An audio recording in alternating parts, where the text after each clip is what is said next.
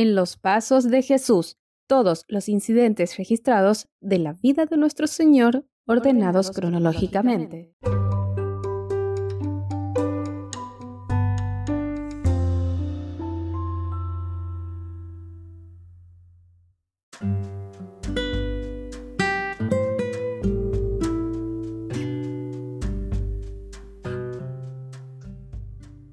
Hola, hola, qué bueno es poder estar en los pasos de Jesús. Quiero felicitarte si ya tomaste esa decisión y si no, animarte a poderla hacer.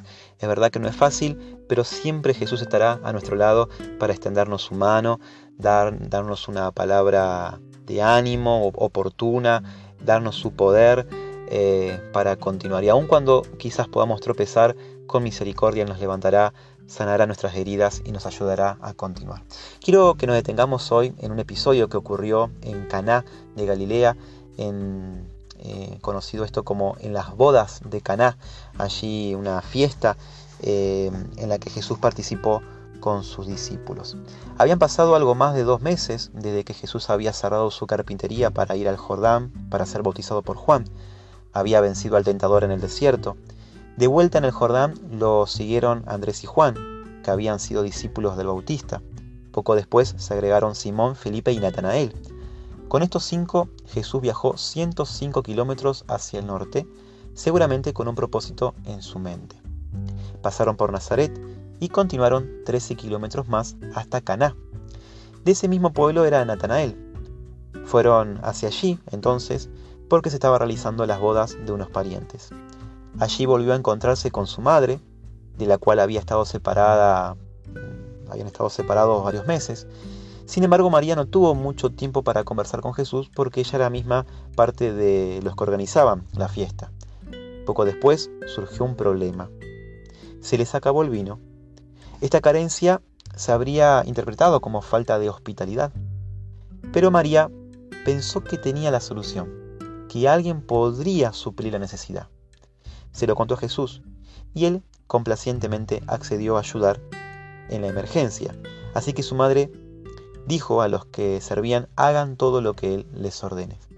Ellos siguieron sus instrucciones, llenaron seis tinajas con 270 litros de agua y cuando sacaron un poco se dieron cuenta que se había convertido en vino, que había ocurrido un milagro, que del agua Jesús había hecho vino. Se lo hicieron saber al encargado de, del banquete y él, eh, el encargado del banquete se lo acercándose al novio le dijo todos sirven primero el mejor vino y cuando los invitados ya han bebido mucho entonces sirven el más barato.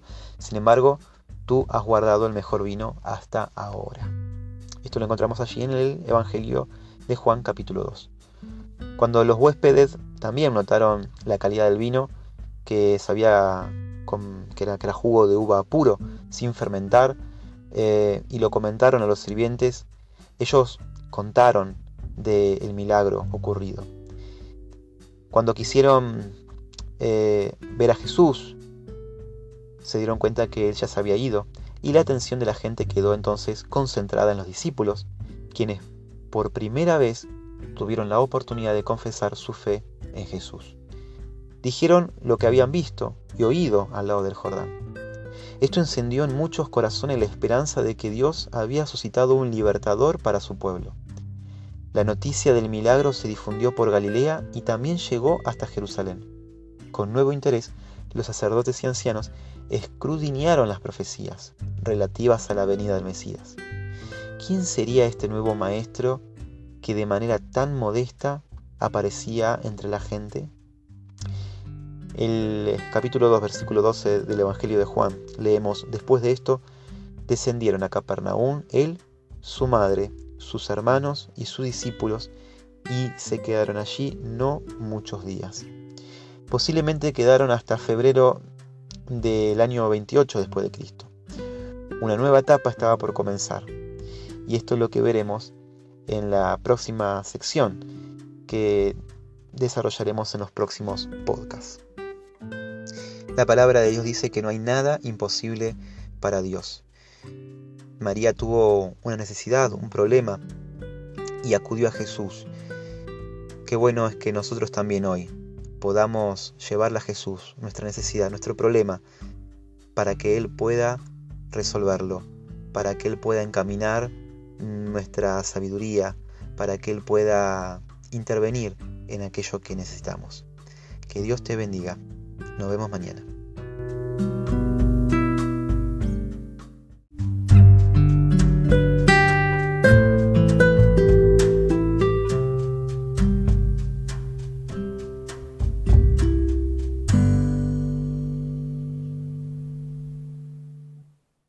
Este podcast fue una adaptación del libro En los Pasos de Jesús. Si quieres conocer más de la Biblia, solicita gratis un estudio bíblico para infantes, jóvenes o adultos al número de WhatsApp 387-522-3868. Nos encontramos nuevamente mañana